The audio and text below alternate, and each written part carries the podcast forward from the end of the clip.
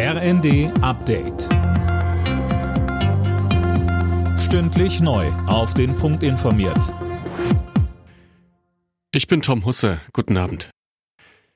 Nach den heftigen Problemen mit dem Schützenpanzer Puma verzichtet Verteidigungsministerin Lamprecht darauf, weitere der Fahrzeuge zu kaufen. Nach einer Übung waren alle 18 eingesetzten Pumas ausgefallen. Wahrscheinlich sind sie erst in ein paar Monaten wieder einsatzbereit. Der frühere General Roland Carter sagte uns, für die Truppe militärisch bedeutet das, dass sie nicht mit dem modernsten Gerät ausgestattet werden kann, aber wir ja zum Glück, muss man sagen, den Marder noch in der Hinterhand haben, sodass die Truppe an sich keinen Schaden erleiden wird und auch wir unserer NATO-Verpflichtung nachkommen können. Aber es ist schon mehr als bedauerlich, dass sich der Puma nicht als truppentauglich zu 100 Prozent derzeit erweist. Die EU-Länder haben sich auf einen Gaspreisdeckel geeinigt. Wenn der Preis über die Marke von 180 Euro pro Megawattstunde springt, kann in Zukunft in den Markt eingegriffen werden. Unter anderem Deutschland und die Niederlande sind gegen das Instrument.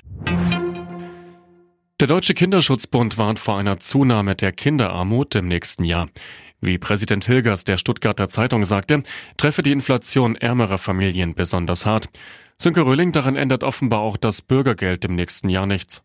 Nein, da steigen die Regelsätze zwar, wie Hilgers sagt, ist aber glasklar, dass die Menschen auch damit nicht hinkommen werden.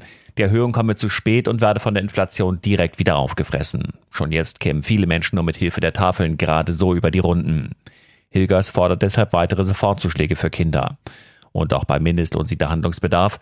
Der müsse angesichts der Inflation schnell weiter steigen, auf mindestens 13, besser sogar auf 14 Euro.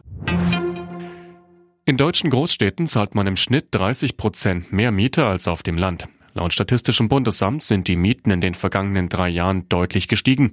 In Städten ab 100.000 Einwohnern kostet der Quadratmeter 8,30 Euro, auf dem Land durchschnittlich 6,40 Euro. Alle Nachrichten auf rnd.de